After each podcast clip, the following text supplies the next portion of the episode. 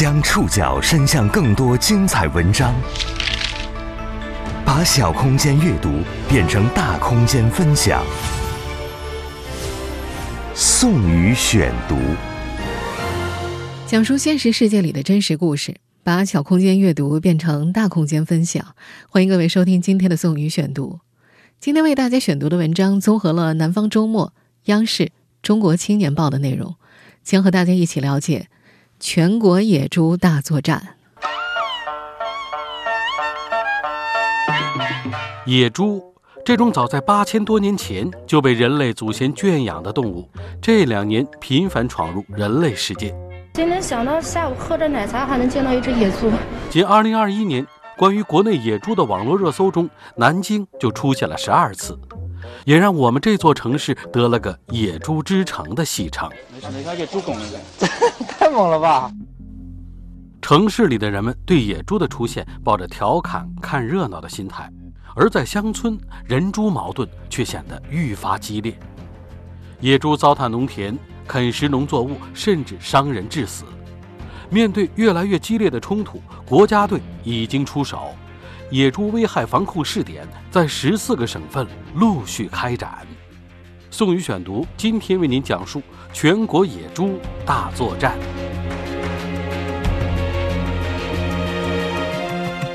如果问一个南京人在哪儿能够碰到野猪，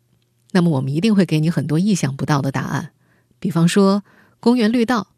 大学校园、医院工厂、居民小区，还有商场里的奶茶店。今年十月二十九号，一头野猪就突然冲进了南京建邺区某商场的一家奶茶店里，吓得奶茶店的店员慌不择路。我看到个黑影，以为是个哈士奇，然后他直接把门冲过来了，冲完以后就这样子进来，然后我也没想到是一只猪，好像还有牙，他也可能比较慌张，谁能想到下午喝着奶茶还能见到一只野猪？当天为了抓住这只乱窜的野猪，警方花了三个多小时。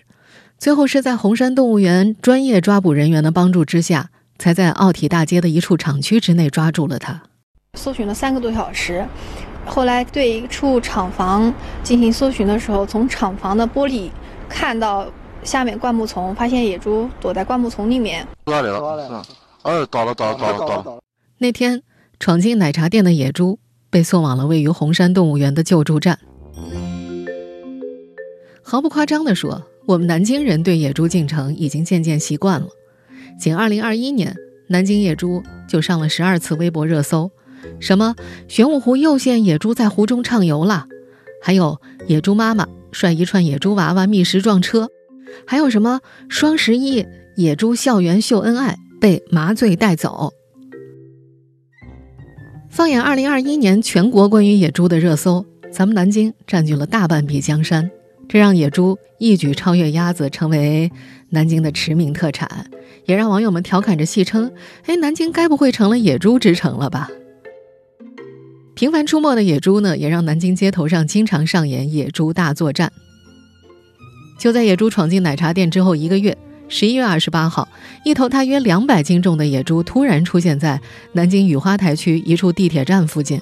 派出所民警。和红山动物园专业抓捕人员赶紧前去拦截。这头野猪它突然窜出来了，开始往道路上面奔跑。于是我们民警赶紧追上去，大约追了接近两千米左右。两千米下来，双方都精疲力尽，最终注射了麻醉针的野猪被成功截住。在南京啊，抓野猪已经成了警方和动物园的常规工作之一了。每个月，警方都会接到多起关于野猪出没的报警电话。那么听到这儿，也许你要问了：野猪为什么这么喜欢在南京的大街小巷里流连呢？一方面，南京是一座山水成林、相交融的城市，国家级风景名胜区中山风景名胜区，也就是南京人常说的紫金山，就在南京的市区里。南京城里也保留了非常良好的自然环境，给野猪的生存提供了空间。另一方面，人类活动范围的不断扩大和野猪的生活区域产生了一些交集。专业处理野猪问题的江苏省暨南京市野生动物收容救护中心救护人员陈月龙，在前些天接受央视采访时还提到，近期野猪频频误入城市，可能和野猪的发情期有关。可能跟这个季节是他们的发情期，然后他们可能需要寻找更多的繁殖机会，然后需要扩大自己活动范围有关。陈玉龙还说呀，出现在南京街头、居民小区、大学校园的这些野猪，基本上都是迷路了。南京遇到的这些野猪，它都是基本上是迷路了，然后跑到城市里面，并没有说主动下来觅食的这种情况。就首先，它并没有去呃在翻找垃圾，然后另外，它这个进城市之后都是非常的慌张，然后这个慌不择路的那种逃窜呃状态的。目前，南京有关部门在野猪活动较为频繁的林区路口都已经设置了警示牌和语音提示，提醒过往的行人注意。另外，南京的林业主管部门还推出了一份偶遇野猪指南，上面有呆萌的野猪形象，还有提示野猪出没频率的红蓝标志，以及详尽的相遇贴士。江苏省暨南京市野生动物收容救护中心救护人员陈月龙特别提醒：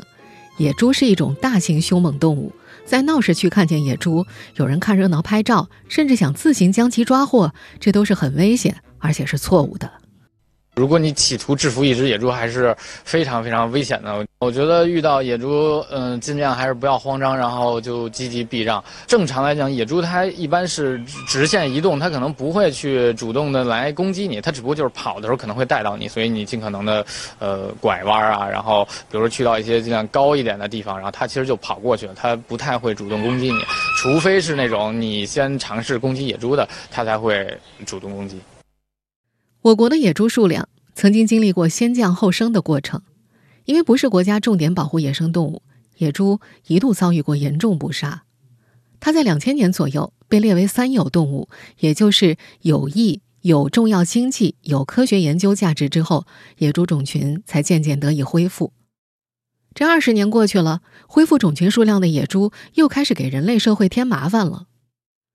虽然说南京城的野猪频繁登上网络热搜榜，不过到目前为止呢，南京还没有野猪伤人的记录。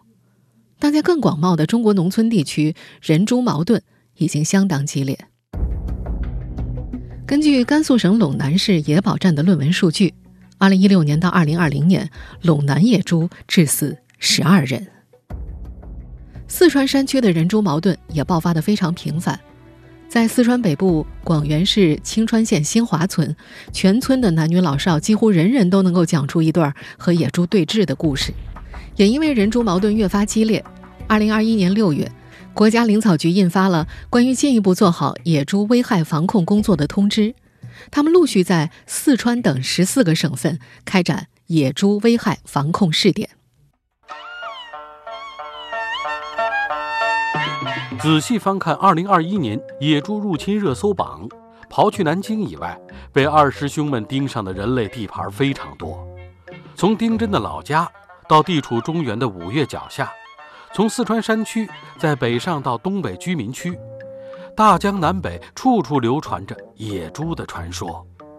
城市里，野猪是居民们茶余饭后的笑料和谈资，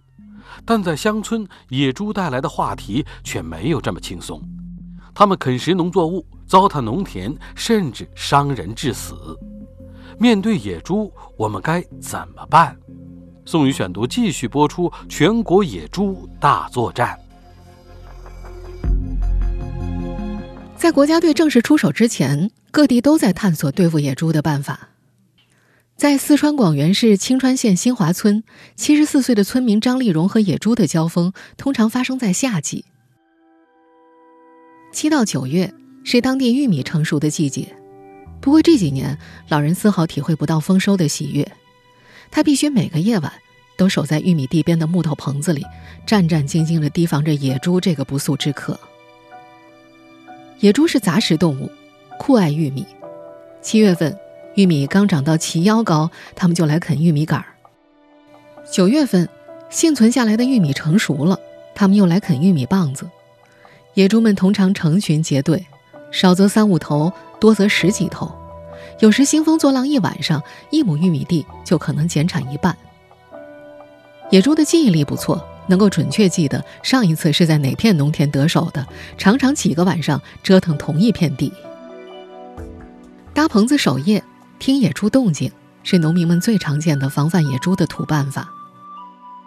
在陕西、四川的秦坝山地农村。当地人管野猪叫号老，蹲守野猪的棚子叫做号棚。野猪来了，号棚里的人敲锣打鼓、大吼大叫。远近其他号棚听到了，会一起敲打喊叫助威。陕西宁陕县政府官网的一篇文章曾经描绘过这种人猪大战的场面：会唱的，放声吼几嗓子；山南花鼓，关中道情，山中校歌，什么涌到嘴边就唱什么。这东边锣西边鼓的，奏成一曲响彻山野的交响乐。但现在的农村，留守的大多是老年人，没有力气唱山歌了。在四川新华村的张丽荣在街上买了个有录音功能的喇叭，就是大妈们跳广场舞的那种。路上打野猪、打野猪的吼叫或者是狗叫声。除此之外，他还会给玉米地配上高功率的大灯和穿旧衣服的稻草人儿。因为对野猪没什么杀伤力，野猪们渐渐也就不怕了。其他原来一些好用的招数不能再用了，比方说，村民们曾经会请人打野猪。有条件的会拉上电网，但民间枪支被收缴，电网会误伤人，也被官方禁止使用。更何况野猪属于三有保护动物，私自捕杀属于违法行为。这让七十四岁的张丽荣很感慨：野猪们很聪明，他们知道人不能拿他们怎么样，赶也赶不走。他记得有天晚上，一头野猪大摇大摆地走过来，他不得不扔出了一块烧红的木炭。这让国家林草局防控野猪危害专家组成员邱英杰很担心。野猪在田间觅食时会拱地、刨地、践踏农作物，严重的时候，农作物会遭受大面积破坏，甚至整片地绝收。而野猪们在一块田里得到食物之后，就可能把这儿当作采食点，经常光顾。邱英杰说：“本应该在自然界里觅食的野猪，发现农田的食物如此唾手可得。”可能会慢慢的改变食性，越来越频繁的入侵农田，这会愈发加剧人猪矛盾。面对只能赶不能杀的野猪，张丽荣的孙女儿曾在当地政府网站写过投诉信。在更好的办法出现之前，张丽荣老人只能一年又一年，周而复始的在号棚里抵御野猪的到来。在今年这个秋冬季，频繁因野猪进城上热搜的南京。住在郊区靠丘陵山地附近的农民，也屡屡被下山觅食的野猪所骚扰。南京溧水区金桥镇余巷村村民陈培香在接受交汇点采访的时候是这样说的：“稻子全部被野猪踏平了，大概一亩地要少收了两三百斤稻子。然后到天黑的时候呢，野猪都就下来了。”南京江宁区甘泉湖社区段腰村的村民谭正华也说，当地村民种的玉米和红薯都被野猪霍霍了。就是我们这里呢也准点上雨，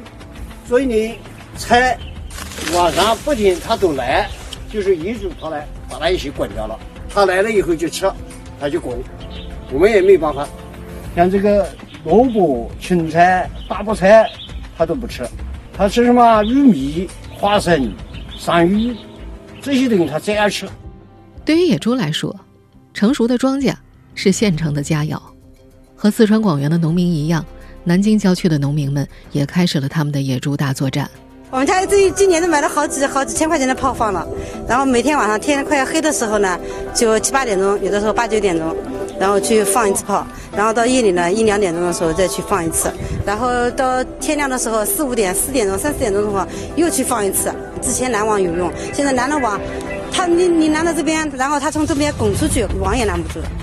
南京目前还没有被国家林业局列入野猪危害防控试点城市，但有关部门已经在积极探索并研究相关细节。南京江宁区甘泉湖社区副主任黄洋：我们也成立了一些应急队伍，比如说我们社区也二十四小时有人值守，在接到村民的电话，我们社区干部会第一时间赶到现场对野猪进行驱赶。成立这个应急队伍也是为了更好的保护我们的村民，就是不被野猪伤害。南京的绿化园林局目前也正在进行野猪种群数量、种群结构、环境容量、生活范围等指标普查，同时也已经在重点区域开展野猪危害防控试点，尝试一些科学、可行、安全的野猪防控措施和方法，进而指导下一步的工作。偶尔闯进城市里的野猪是治安问题，由公安部门解决。而野猪骚扰农民则属于野生动物主管部门林草部门的职责。在人猪矛盾愈发激烈的2021年，国家队出手了。宋宇选读继续播出全国野猪大作战。今年，国家林草局陆续在四川等十四个省份开展野猪危害防控试点。张丽荣所在的四川广元市青川县新华村是试点地区之一。国家林草局防控野猪危害专家组成员邱英杰说：“各个试点省需要探索包括野猪种群数量调查、制定猎捕限额、设立专业猎捕队、确定猎捕方式方法、猎获猎物处理、主动预防措施、给农民的损害补偿等机制建设。各地有所侧重，比如说在捕猎方式上。”多数试点省份是以枪猎为主，广东深圳罗湖区则在尝试围栏捕捉。野生动物保护法规定，猎捕野生动物需要根据保护级别，从不同级别的政府申请特许猎捕证，服从猎捕量限额管理。今年六月，随着关于进一步做好野猪危害防控工作的通知一起发放的《防控野猪危害工作技术要点》。为在什么样的情形之下可以对野猪进行种群调控提供了标准，建议在南方丘陵地带、北方地区分别按照种群密度两只和一只每平方公里进行标准控制。比如我所在的南京，每平方公里最多只能有两只野猪。从南京市绿化园林局目前监控调查的数据来看，郊区局部区域野猪数量已经超过了这个标准，市区周边的野猪总体数量还没有明确的数据。南京目前还没有被国家林业局列为野猪危害防控试点城市，但相关部门已经在积极探索并且研究相关细节了。至于野猪种群调查呢，则是通过红外相机搜集野猪的毛发、DNA、粪便进行综合评估。国家林草局通过组织资源调查，确定了野猪致害比较严重的局部区域，在这些致害严重区域，猎捕是重头戏。目前，在四川、陕西等省份都已经成立了专门的野猪猎捕队。这些专业猎捕队的队员来自各行各业，很多是以前的老猎人。根据国家林草局的数据，截止到今年十月三十一号，全国专业猎捕队伍共计猎捕野猪一千九百八十二头。作为专家组成员，邱英杰曾经给几个试点省的猎捕人员做过培训。他发现，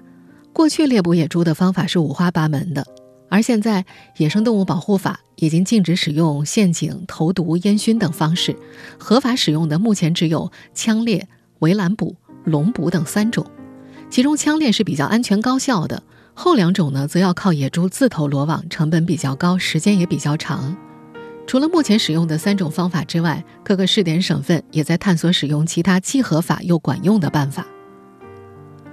在一些专业的猎捕队员们看来，枪捕的效果更加持久。同样被野猪问题困扰的安徽休宁县，今年成立了一支四十多人的专业猎捕队伍。该县林业局林政部门的人士在接受采访时提到，在一片山上打到了野猪，有血迹和火药味儿，那么其他野猪就不会到这片山了。虽然效果持久，但枪捕最大的掣肘是持枪证。我们以四川省为例。这里有一百八十三个行政县，有野猪分布的多达一百零三个县，但这个省里目前拥有持枪证的专业猎捕队只有一家——江油市万宝捕猎救助中心。这支专业猎捕队的负责人程涛最近几个月来带着队员和猎狗四处救火。前不久，四川通江县两万头野猪泛滥的消息上过热搜，通江县野猪危害防控工作方案。计划到二零二一年底捕杀七百五十头野猪。通江县林业局申请组建六支本地猎捕队，但到目前为止呢，这六支队伍都没有持枪证，县林业局只能邀请程涛的猎捕队进行猎捕。十一月初，这支队伍花了两天半猎杀了八头野猪。在接受华西都市报采访时，通江县野生动物保护中心的主任李斌坦言，今年的年度猎杀目标他们是很难完成的。目前审批持枪证的公安机关需要考虑枪支弹药流出、社会治安等种种风险，所以即便是地方政府组建的专业猎捕队伍，想办持枪证也非常不容易。国家林草局防控野猪危害专家组成员邱英杰表示，目前国家林草局和公安部、各省林草局以及公安厅正在协商解决这一问题。按照现行的枪支管理制度，一家专业猎捕队平时身边并不配枪，而是由公安部门的枪械库保管。每支猎枪都有编号，可以对应一到两名队员。如果枪支丢失的话，可以直接追责到人。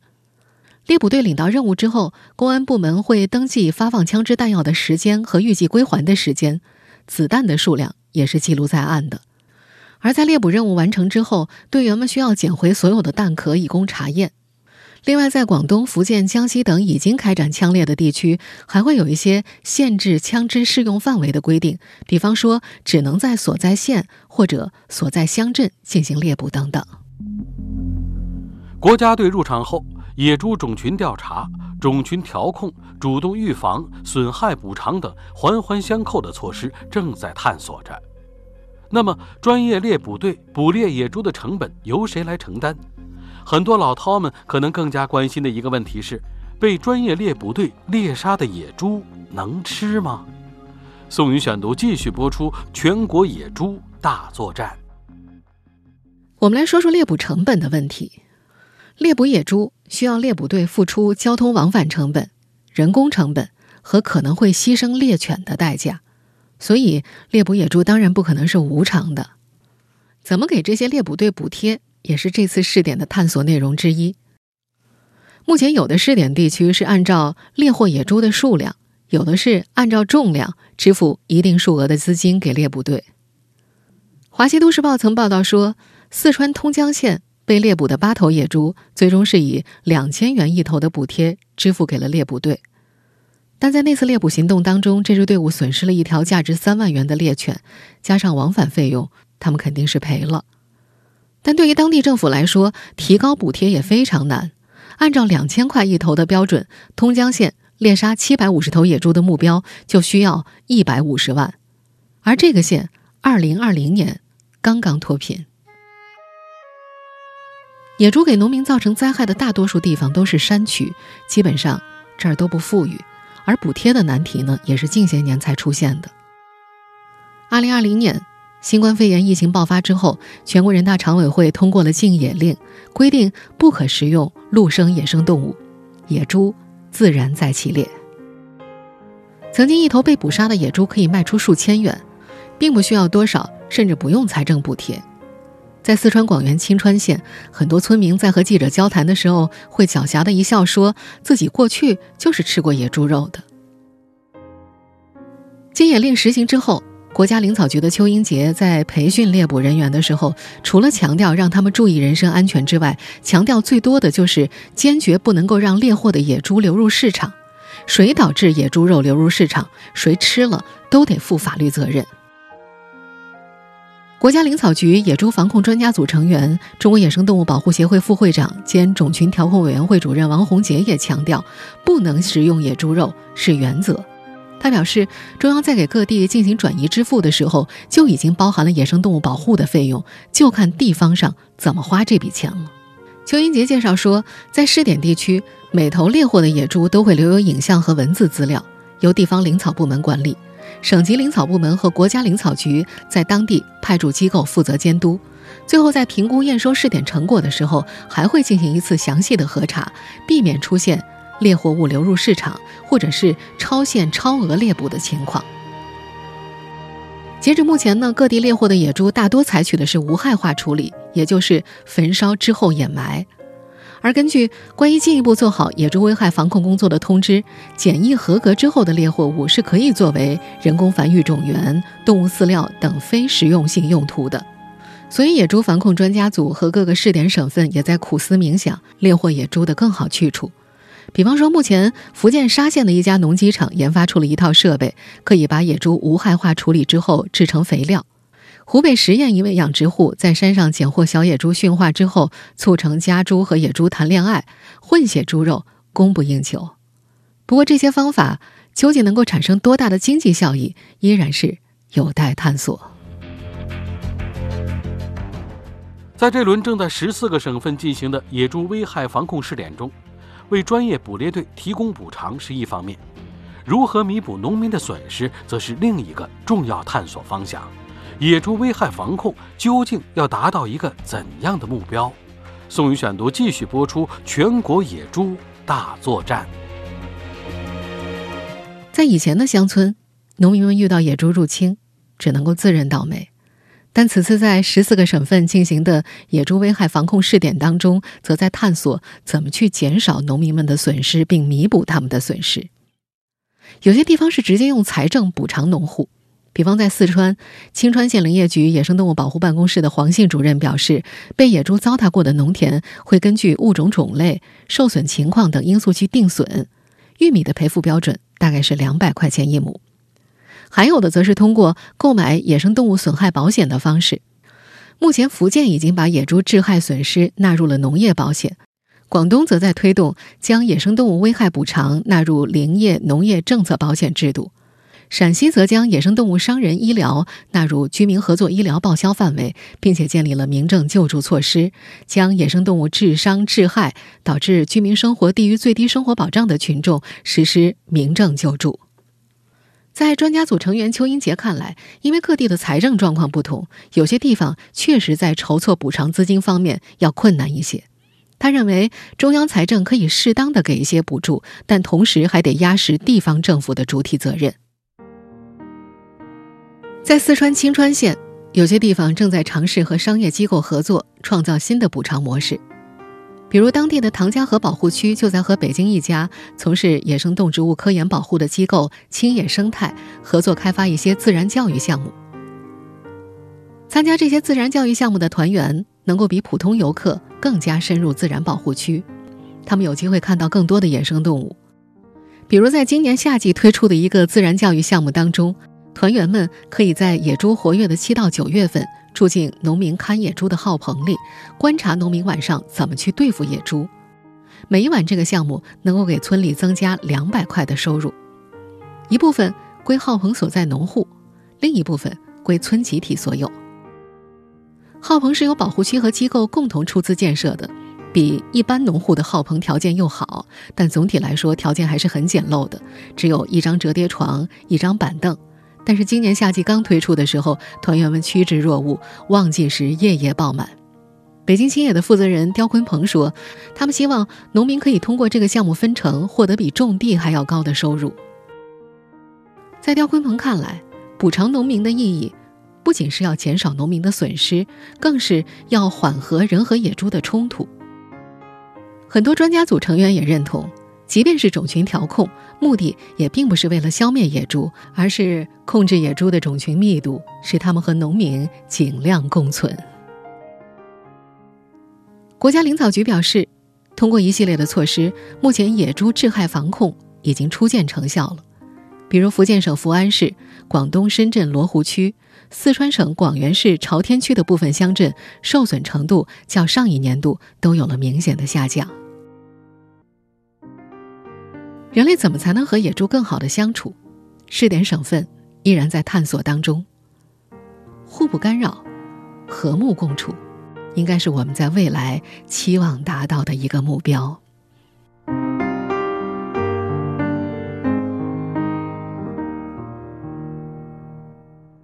以上您收听的是宋宇选读《全国野猪大作战》，